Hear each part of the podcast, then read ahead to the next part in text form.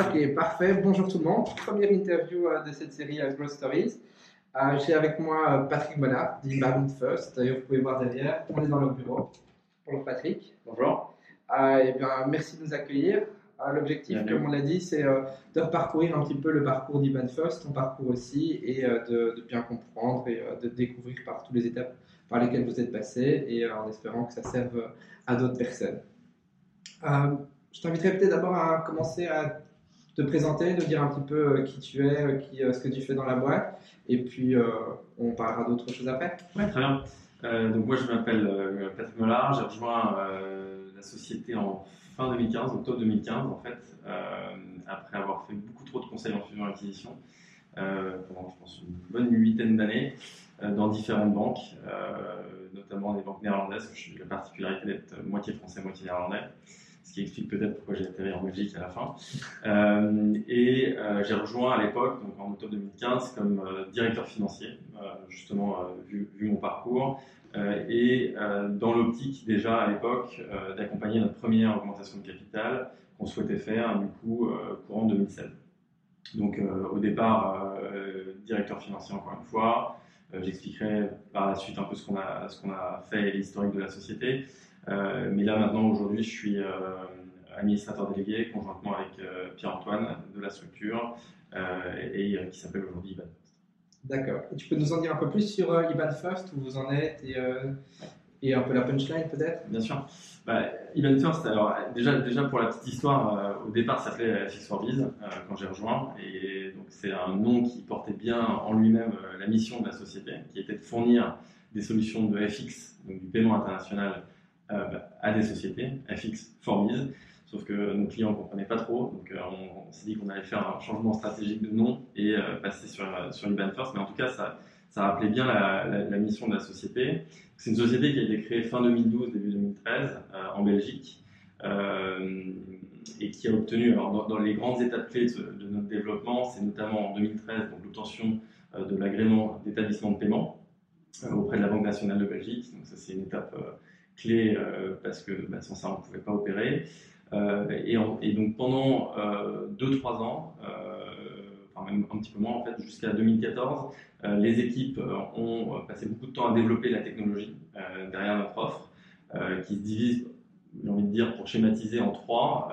D'une part, tout ce qui est mise à disposition de comptes dans les différentes devises qu'on propose à nos clients. On en propose 27 aujourd'hui.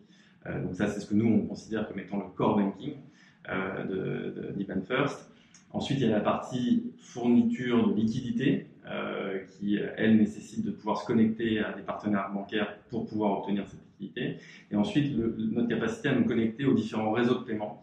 Euh, et ça, ça passe aussi par des connexions à d'autres banques euh, dans des relations de, de correspondant de banking. Donc, euh, tout ça, euh, ça a mis du temps à être développé. En 2014, c'est fait. En plus, on a des partenariats en place avec les banques pour pouvoir lancer notre produit.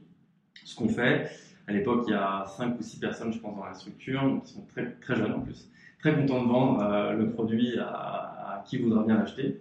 Euh, de temps en temps, pas forcément les bonnes personnes, de temps en temps, pas forcément au bon prix. Euh, donc quand moi j'arrive en fin 2015, euh, on a passé pas mal de temps avec l'équipe à regarder un petit peu comment soit repricer certains clients, soit sortir certains clients parce qu'on n'était pas encore vraiment capable de les servir au niveau de, de service euh, qu'on s'imposait. Euh, donc ça, ça a été un exercice qu'on a fait au cours de l'année 2016. Et euh, 2016 a aussi été euh, une année importante, parce que pour moi qui venais du monde du conseil et qui arrivait euh, un peu euh, neuf dans cette aventure entrepreneuriale, euh, j'ai euh, les expériences sympas de, de l'entrepreneur, justement, où au bout de bah, trois mois dans la société, un de nos partenaires clés euh, bancaires euh, nous annonçait qu'ils allaient atte- arrêter euh, le service. Ce qui faisait que nous, euh, s'ils arrêtaient, nous, on arrêtait aussi. Euh, donc ça, c'est, je pense, euh, ce que vivent beaucoup de, gens dans les, aventures entrepreneuriales, c'est euh, bah, des nouvelles comme ça. En fait, moi, je, je- enfin, maintenant, ça fait presque 4 ans que je suis là. Euh, j'ai jamais 2-3 mois qui s'enchaînent sans une nouvelle un peu comme ça, euh, qui nécessite euh, de, d'être imaginatif. Donc 2016, on a retrouvé d'autres partenaires, on a renégocié et on s'est vraiment structuré euh, pour euh, à la fois euh, finaliser notre première levée de fonds en, septembre euh, 2016, qui a été l'idée notamment par la holding personnelle de Xavier Niel, NJJ, et qui, qui, donc, nous a permis de lever 10 millions.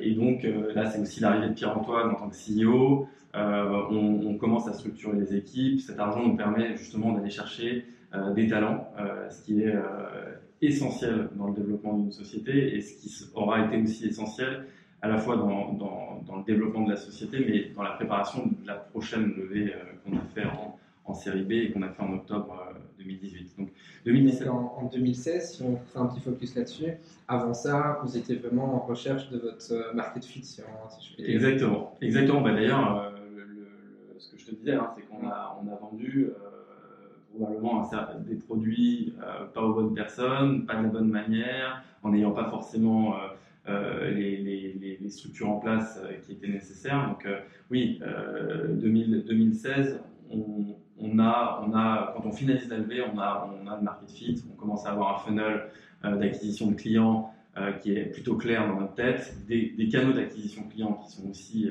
assez, assez clairs. On en a trois, hein, soit par nos vendeurs, soit par du marketing, soit par des apporteurs d'affaires. Et tu te souviens à cette époque comment vous avez euh, fait pour arriver à trouver euh, la, bonne offre et la bonne combinaison? Alors, oui, ben, en fait, en fait euh, on, a, on a testé pas mal de choses. Hein. on a testé justement d'aller voir des PSP pour leur offrir le produit et on, a constaté qu'en effet, on n'était probablement pas encore suffisamment pertinent sur, dans certains domaines, type le paiement ou l'automatisation ou, ce genre de choses. Donc, ça nous a permis en fait de nous recentrer sur notre cœur de cible euh, aujourd'hui, qui sont les petites et moyennes entreprises, euh, qui font quand même plus de 150 000 euros de change par an. Euh, et ça, voilà, là maintenant c'est très clair pour tout le monde et, et c'est ce qui nous a permis du coup d'accélérer pas mal notre développement. 2017 et 2018, on a, on a réussi à multiplier par deux notre chiffre d'affaires à chaque fois. Et, et, là on est en, en 2019 en bonne voie pour refaire la même chose. Et comment tu expliques euh, ce, on va dire, euh, ce, passage de, plein de, de, balbutiements du point de market fit? Qu'est-ce qui a été pour toi euh, l'élément déclencheur de cette croissance?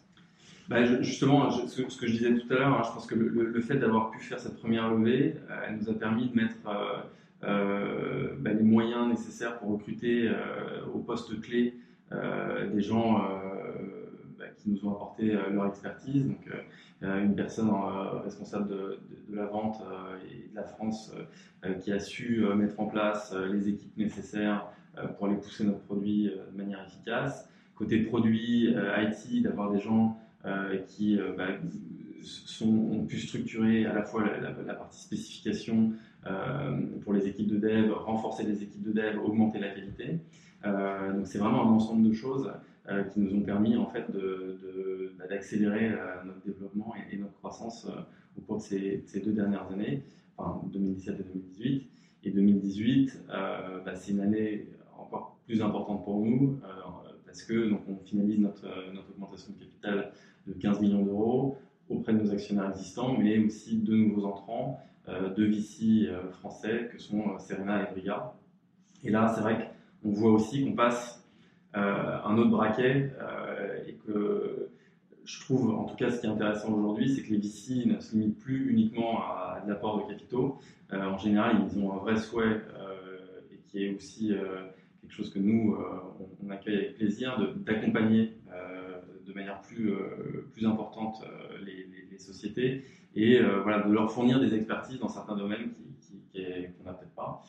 et là, en l'occurrence, avec Serena et Briga, on est, très content de, pouvoir bénéficier de tout ça. Ça nous a permis, là, concrètement, euh, de, faire. Et moi, j'ai beaucoup travaillé aussi euh, là-dessus avec, eux sur euh, la, structuration des équipes sur la partie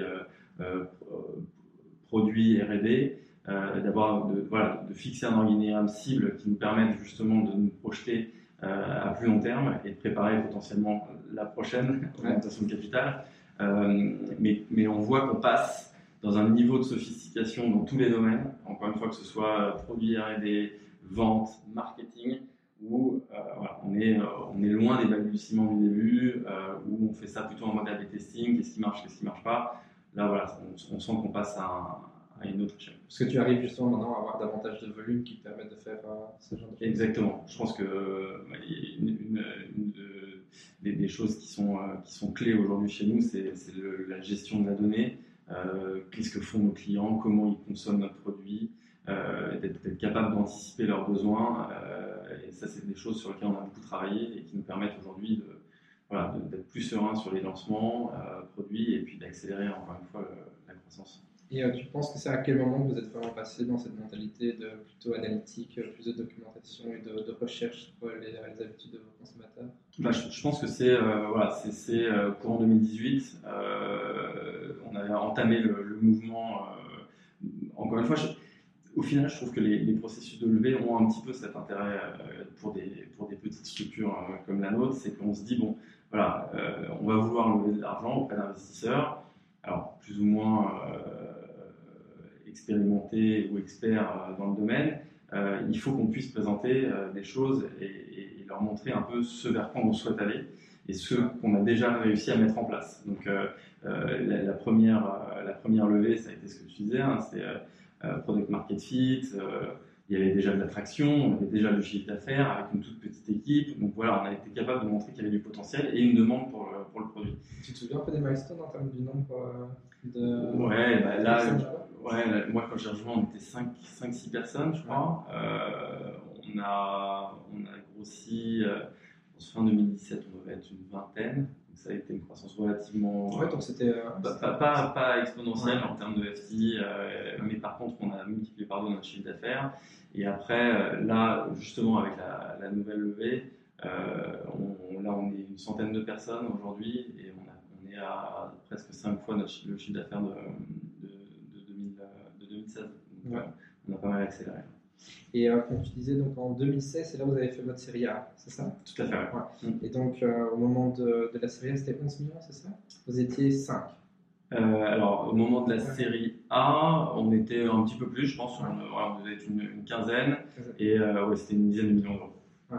Et euh, comment, euh, comment vous avez consommé, on va dire, ce cash Parce qu'entre 2016 et 2018, vous n'avez pas beaucoup augmenté en termes de TP, qui est généralement, la, on va dire, enfin, pour une, une, boîte tech, quand même la source de, de cash burning la plus importante. Mm. Ça, ah, si, bah, justement, euh, courant 2017, euh, 2018, ah oui, c'est là, qu'on a commencé à recruter, euh, ouais. à recruter pas mal. Euh, donc ça c'est clair qu'aujourd'hui ça reste le, le principal euh, poste de coût euh, dans notre PNL, c'est les employés et puis c'est aussi le, le, principal facteur de succès, je pense, c'est d'arriver à encore une fois trouver les bons profils. Je pense que ça c'est aussi quelque chose qu'on a vu dans, le, dans le développement, c'est de voir qu'au départ, au départ on a besoin en fait de gens qui sont un peu polyvalents, qui arrivent à faire plein de choses euh, euh, et avec beaucoup d'enthousiasme euh, et qui ont contribué clairement à, ce qu'on qu soit aujourd'hui où on en est. Mais on voit qu'avec le développement, en fait, on a de plus en plus besoin de gens vraiment spécialisés dans leur dans leur dans leur domaine. Et c'est vrai que ça, c'est presque pour des pour, enfin, pour moi qui du coup j'ai l'impression que je suis vieux, mais, mais ça fait que 4 ans que je suis là. Mais c'est vrai que de, ça, ça c'est des étapes un peu, euh, un peu compliquées parce qu'on est, on est amené à se séparer de gens qui étaient là depuis le début, qui avaient plein de qualités pour les, les premières phases et qui, du coup, euh, sont moins euh, adaptés pour les, pour les phases d'après. Ça, c'est vrai que c'est ouais, c'est pas une phase très, très, très, très évidente. Ouais.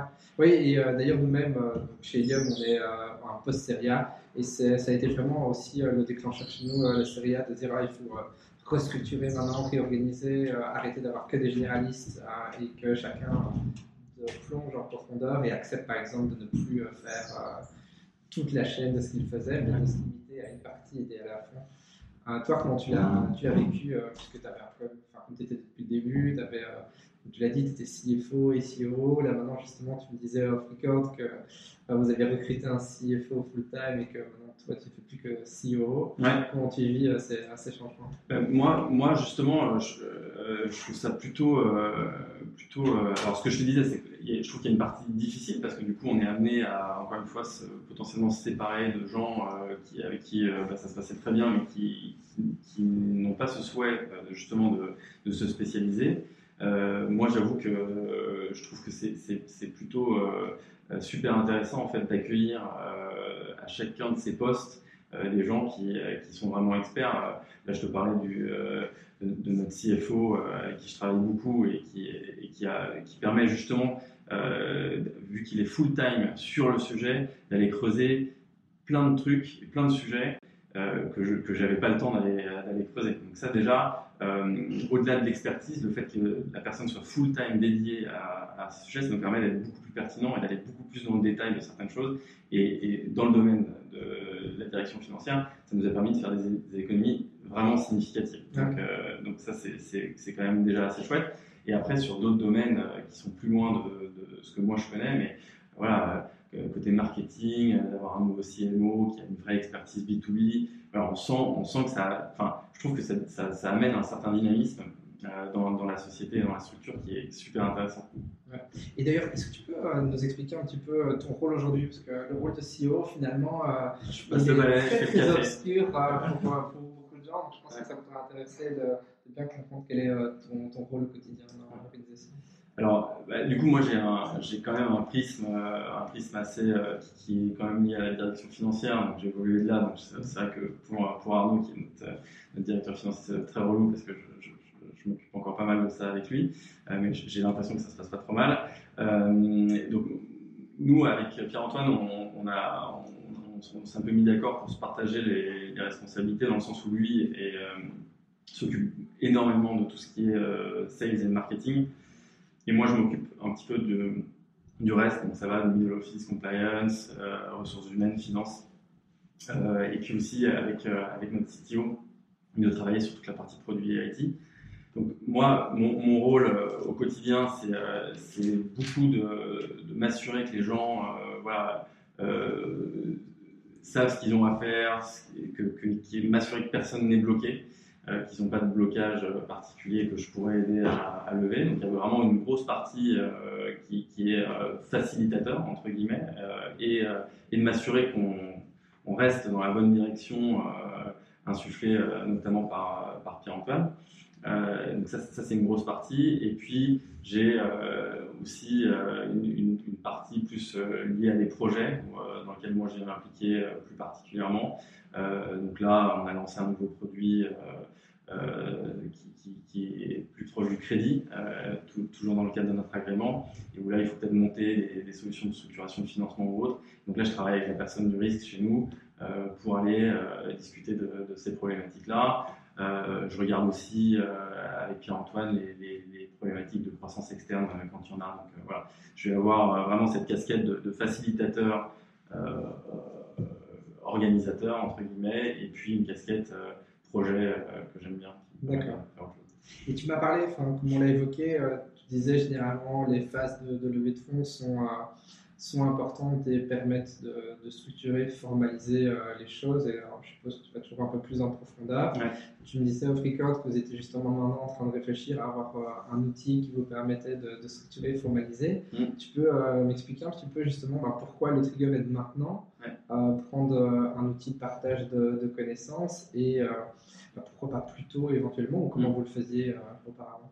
Bah, Ça vous intéresse particulièrement, évidemment. Mais euh, oui, oui. Euh, alors, je pense que dans beaucoup de domaines, on, voit que, et ça semble assez évident d'ailleurs, mais ce qu'on arrive à, faire quand on a une équipe de 7 ou 8 personnes, ça se complexifie quand on est 100, ce qui est, ce qui est pas loin d'être notre cas aujourd'hui. donc notamment dans le, dans le partage d'informations et la communication, euh, bah, il, faut, euh, il faut avoir des outils en place qui permettent justement à l'information de circuler, aux gens d'interagir. Et donc c'est dans ce cadre-là évidemment qu'on regarde euh, votre solution, mais d'autres aussi. Mm-hmm. Et, voilà, et après il y a, on, voit que, ça, je ne sais pas comment vous, vous avez vécu la chose aussi, parce que vous êtes aussi dans, dans, dans, dans ce, dans ce, dans ce cas-là, mais l'absence de fonds euh, et puis les petites tailles font que de temps en temps, euh, bah, à, des étapes de développement très précoces, on n'a pas forcément les moyens d'aller investir dans des, euh, dans des outils qui peuvent, in fine, coûter un peu d'argent. Alors, je, prends l'exemple du CRM, par exemple, mais qui est, qui est, toujours, je pense, dans, beaucoup de startups aujourd'hui, une vraie question. Est-ce qu'on part tout de suite sur un, sur un Salesforce, HubSpot, ou, est-ce qu'on est se débrouille euh, bon, nous, on a tout fait. Euh, voilà, donc, euh, on a essayé d'en développer en interne. On a compris qu'on était, on était, pas Salesforce. Euh, on a essayé Salesforce, on est repassé par HubSpot. Donc voilà, je pense que c'est aussi, euh, il y a aussi un peu de, learning by doing. et c'est en ça que tu, vois aussi que le, fait de lever des fonds, d'être accompagné, peut potentiellement aussi te remettre dans le droit chemin sur, sur certaines de ces problématiques que tu avais parquer un petit peu parce que ça fonctionnait euh, comme ça, mais, mais qu'il faut résoudre en fait si on veut pouvoir aller euh, encore plus haut. Euh, parce que parce qu'il y a un moment on atteint les limites des, solutions un peu rafistolées que tu fais, que tout le monde fait, je pense, dans le développement d'une société, justement, soit par manque de temps, soit par manque de ressources, soit par facilité. je pense que c'est, encore une fois, moi, c'est ce que je vois en tout cas, c'est plus on avance, plus on est fundé, plus on se structure et, et plus on est efficace. Et est-ce que tu partages euh, mon observation? C'est vraiment au moment de la série A ou pré-série A que ça, que ça a vraiment un gros impact, puisque avant ça, on te demande globalement juste de prouver que tu rends du cash et on ne s'intéresse pas trop à comment tu le fais. Et euh, tu ne te penses pas trop parce que euh, tu préfères garder c'est du cash qui rentre plutôt que de regarder d'où il vient. mais ce moment de, la série A t'impose de dire ouais, bon, maintenant il faut arriver à répéter ça. Et, donc, du coup, bah, c'est à ce moment-là où tu le fais. Mm. Mais euh, personnellement, je trouve que c'est. Et d'ailleurs, c'est une observation. Euh, je discutais avec, euh, avec un investisseur qui me disait qu'il qu remarquait sur le marché que cette formalisation se faisait de plus en plus tôt, justement, parce qu'il y a l'éducation et la connaissance par rapport. et la, compréhension, on va dire, de, l'impact de bien formaliser le plus tôt possible. Devient euh, bah, beaucoup plus euh, fréquent et tout le monde commence à bien le, prendre pour acquis. Et donc, du coup, ça a tendance à, se mettre plus tôt dans cette formalisation parce que justement, on se rend bien compte que c'est le nerf de la guerre. Enfin, savoir bien traquer, voir tous sont nos sources de, de, de, trafic, qu'est-ce qui nous rapporte le plus, le moins, où on doit dropper, où on doit faire un double down, ce sont des choses qui sont essentielles. Tu partages ah, bah, complètement, ouais, c'est ce que je te disais. Nous, je pense que euh, les, différentes euh, levées nous ont permis bah, de, de, de, nous poser la question, encore une fois, comme je disais tout à l'heure, de ce que les investisseurs vont vouloir voir comme type d'analyse. Et au final, c'est vertueux parce que tu les, tu les produis euh, pour, pour la levée, mais enfin, on est quand même curieux, donc on regarde un peu les résultats que ça donne. Et c'est vrai que ça permet souvent de se dire, bah, ah, là, là, là on, a, on, a, un levier, il y a des, choses à faire encore une fois, de remettre bien au carré euh, ton funnel d'acquisition dont, tu parlais, hein, de savoir euh, combien, de combien de leads il faut euh, pour, pour générer un client. c'est des choses. Et, encore une fois, entre la série A et la série B, notre niveau de granularité et de compréhension de notre funnel a augmenté aussi de manière assez importante. Je pense que d'ici la, prochaine, il faudra qu'on passe encore un stade au-dessus. Toutes ces analyses-là, en plus, on, les avait fait de manière un peu ad hoc à l'époque de la A. Euh, au niveau de la B, on était déjà un petit peu plus automatisé. Pour la C, il faut qu'on puisse presque faire tous les soirs, les analyses de cohorte, les, choses comme ça, qui sont des, indicateurs très importants pour, pour, voir un peu la santé de notre business et que les investisseurs du coup attendent aussi, mais qui pour nous en interne sont, très intéressantes. Et euh, tu te souviens euh, des premiers process que tu as formalisés? Et comment tu as évolué Alors nous, on en a plein en fait hein, de process parce que du coup, on n'y est pas oui, Donc, des process, moi, j'ai beaucoup travaillé avec, euh, euh, on a fait plein de process, côté finance, on a des process de validation des, factures, des notes de frais, euh, on a fait, enfin moi j'ai regardé les process de tout ce qui est middle office, compliance, acceptation de clients, donc beaucoup, de choses comme ça. donc ça, ça c'est clair. Et aujourd'hui, on est de nouveau en train de regarder des process plus de structuration de, notre parcours client, de notre stratégie d'acquisition client, de l'organisation des sales, euh, qui est complètement pilotée par notre, euh, VP euh, Sales et, responsable de la France, mais qui sont des sujets clés et, très importants. Et jusqu'à maintenant, tu le documentais comment? Vous stockiez ça quelque part? Alors, ouais, alors nous, pareil, hein, comme, comme pour le CRM, nous, on a à peu près tout essayé. Hein, donc, on a fait je ne sais pas si c'est une de le dire, mais Dropbox au départ. Euh, on est passé euh, sur SharePoint à un moment donné. Ensuite, ça ne fonctionnait pas trop. Donc, on a, maintenant, on a un NAS. Donc, on a des, serveurs euh, de partage documentaire en interne. Et, en fait, donc, là, on arrive un peu au bout de ce, de ce système, justement par le manque d'interopérabilité et d'interaction que ça permet. parce que SharePoint, c'est chouette pour partager, mais compliqué à utiliser, je trouve personnellement. Euh, et un NAS, c'est chouette parce que tu peux bien organiser et bien retrouver tes documents, sauf que pour, pour travailler en, en commun, c'est pas évident. Donc voilà, on est, on est, en train de, de regarder un peu les autres solutions dans ce contexte-là. Et donc vous avez choisi l'écosystème Microsoft, si je comprends bien Alors nous, on, est, on est sous Azure tous, parce que il y, a tout ce qui va avec, la suite Office et ce genre de choses. mais historiquement, on a toujours été un peu, euh, alors c'est peut-être aussi une preuve d'une startup, mais un peu agnostique pour ce genre de choses. Donc on a essayé plein de choses aussi du monde des startups, que ce soit sur les, solutions de, de, de paye ou, autres. Euh, euh, donc là, nous, on est chez Payfit, typiquement. donc on essaye pas mal de choses. là, on, a, on avait fait une petite étude de marché, et c'est vrai qu'on était plutôt dirigé sur, sur Confluence, mais, mais encore une fois, on, est, on est plutôt ouvert, donc on sera ravis de de tester ah bah voilà. On testera ça. Euh, alors, donc, pour comprendre, tu disais, c'est important de, formaliser. Euh, les premiers process, ben, pour toi, évidemment, ils étaient propres à, l'aspect financier. Mm. Euh, quand, si tu, quand tu prends la casquette de, de CEO en interne, quels sont les premiers process que tu as dû formaliser en interne? Que c'était en RH, en marketing ou bah, Là, nous, alors, nous, notre enjeu post-seconde euh, levée, ça, et c'est vraiment là où moi j'ai. Parce que euh, Arnaud, en fait, est arrivé un peu avant la seconde levée. Mm. Donc, on a pas mal bossé en, collaboration jusqu'à la seconde. Et ensuite, euh, lui, maintenant, est fully charge CFO. Et moi, je, donc, euh, et notre premier objectif, euh, comme je le disais tout à l'heure, ça a vraiment été de structurer la, la, société, de mettre en place un organigramme cible et de commencer à recruter des, gens. Et en fait, notre gros enjeu là, c'est le recrutement. Donc, clairement, les, principaux process euh, qu'on a mis en place, c'est côté RH, et où là, bah, je n'ai pas de mérite parce qu'on a une DRH qui est topissime et qui, qui, en fait a, dupliqué les, process qu'elle avait dans la société dans laquelle elle était avant et qui fait que oui, ça c'est les premiers process qu'on a remis en place euh, chez nous. Donc c'est euh, les demandes d'autorisation de recrutement, les demandes de validation de recrutement, tout ce genre de choses qui passent, euh, qui passent in fine par, par moi et par Pierre-Antoine quand c'est des, des recrutements de, de, profils plus seniors.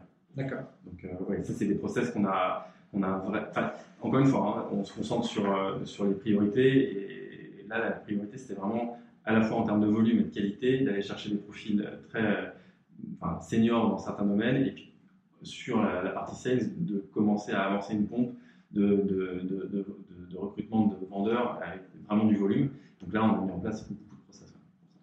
Et quelle a été ta source euh, pour arriver à, à te, développer, développer des connaissances dans la boîte, justement, dans ces process, euh, ces méthodologies à suivre Tu m'as dit, un des canaux, ben, c'est évidemment l'acquisition de, de, talents, de la DRH qui est venu avec euh, son bagage de connaissances. Est-ce qu'il y en a eu d'autres? Ah, il y en a d'autres. Il y en a d'autres qui sont même basés sur une solution William, je crois. Euh, mais, ah euh, je, vais, je, vais, je, vais, rendre hommage à nos investisseurs. Euh, Serena, c'est sûr qu'il y, a, il y a la squad Serena, donc il y a, qui a une base de données sur laquelle on, peut récupérer pas mal d'informations. Y a, on a, nous, on aussi regardé à formaliser les process pour des éventuelles ouvertures de pays, donc un, playbook par pays. Et c'est vrai que typiquement pour ce, cas d'espèce, euh, il y avait des, bons exemples et des, bonnes, euh, bonnes best practices à, aller récupérer dans la, squad. Euh, donc ça, c'est clair que c'est une source. Après, évidemment, il y a des sources littérature et, Internet, mais, mais oui, non, c'est les principales sources, je pense. D'accord. Et dans la squad, justement, quels sont pour toi les documents qui ont été les plus, les plus bénéfiques, à part l'ouverture de nouveaux pays, comme tu l'as évoqué bah, nous, alors, on a, il y a ça, il y a l'ouverture des pays. Moi, une des choses que j'ai amené à faire, euh, c'était aussi de, déployer la, la, méthodologie OKR. Ah, super. Ah, voilà, là, t'es content. Ah, mais on l'a fait aussi. Je, voilà. je crois que tout le monde chez Cenerena. Euh, je crois qu'on est obligé. Oui, voilà. euh, et, qui, et, qui, vraiment est, très intéressante. Euh, pas, forcément, je trouve, euh, évidente à, suivre. il, faut, il faut avoir un peu de rigueur. nous, on a commencé à la déployer. Je ne vais pas dire qu'on est euh, first in class là, pour l'instant, mais on y travaille. Euh, et donc là, là, il y des, des, des, ressources aussi intéressantes à aller chercher dans la squad. Et, et voilà. Et là, pour l'instant, voilà, tout, nos, la, société a ses OKR fixer pour, pour l'année 2019 et tous les départements l'ont par quarter. Donc, c'est quelque chose qui est assez intéressant aussi. Ouais, c'est costaud. Hein. Ouais, costaud. Et tu, tu, penses que c'est quand le meilleur moyen de commencer les OKR Enfin, le, le, meilleur moment, pardon. Le meilleur moment bah, nous, on, à chaque fois, on s'y prend la bourre. Donc, euh, mais, mais je pense que le meilleur moment, ça aurait été, euh, et nous, un peu en retard, euh, parce que du coup, la, levée a été finalisée en octobre. Et, ah, je crois qu'il peut passer à travers. Ouais, je pense aussi. donc, nous, on a commencé à vraiment regarder ces sujets-là, fin d'année. Alors, je pense que ça devrait presque faire partie aussi du processus budgétaire, donc être autour de ouais, septembre, octobre, commencer à réfléchir aux OKR de l'année prochaine que euh, bah, les OKR que tu fixes à l'équipe soient bien reflétés dans ton plan d'affaires et que tu puisses fixer les objectifs aussi à, tout le monde, euh, que tout ça soit, soit en, cohérence. En fait. Et tu penses que généralement, ça partir de combien de personnes dans la boîte qu'il faut commencer à, mettre en place? Ah, en, vrai, euh, je pense que ça peut, ça peut se faire des, des, toutes petites équipes en fait. Hein. Je suis pas sûr ouais. que. Ouais, ouais. Après, ça fait peut-être un peu trop de formalisme quand on est petit, mais nous, euh, à partir de 50 personnes, je trouvais que ça avait vraiment du sens. Quoi.